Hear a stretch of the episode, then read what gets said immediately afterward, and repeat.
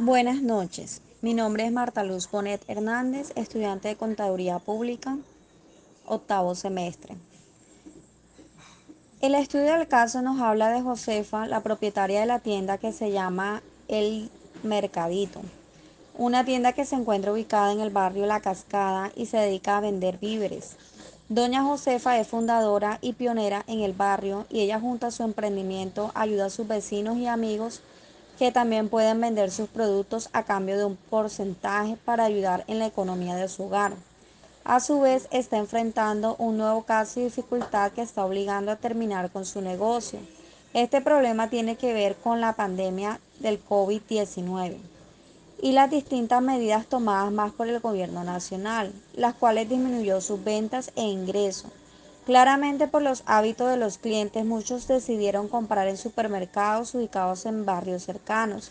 Sin más remedio, la señora Josefa está pensando en cerrar su negocio, aunque esta decisión es por la disminución de sus ingresos y pérdida de proveedores de muchos productos.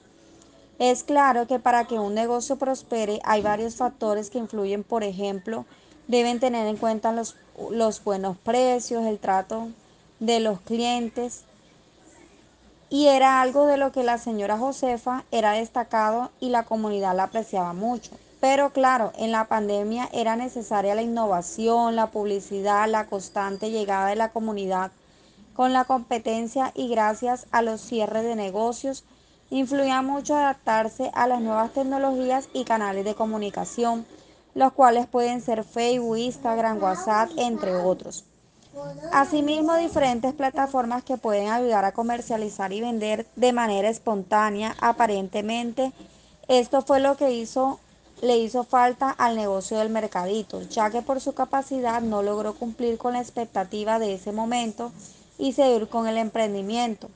No dejarse de caer de esta situación de crisis. La innovación junto a la creatividad es muy importante para tener el emprendimiento, en este caso la tienda del barrio, puesto que es bueno tener claridad de cómo adquirir los productos. También es necesario tener la capacidad para entregar y adquirir insumos necesarios, de lo contrario, la competencia termina con una gran ventaja en estos sectores por otro lado, se muestra la empatía que no tuvo la administración, la cual no se permitió un poco más allá de encontrar soluciones para no cerrar su emprendimiento. Eso también puede ser ocasionada por la falta de capacidad, la cual está ligada al espíritu de emprendimiento, pues en el caso que se trata de mostrar que lo primero que piensa la señora Josefa es el cierre del negocio y no en la solución de cómo salir de esta dificultad o de esa problemática.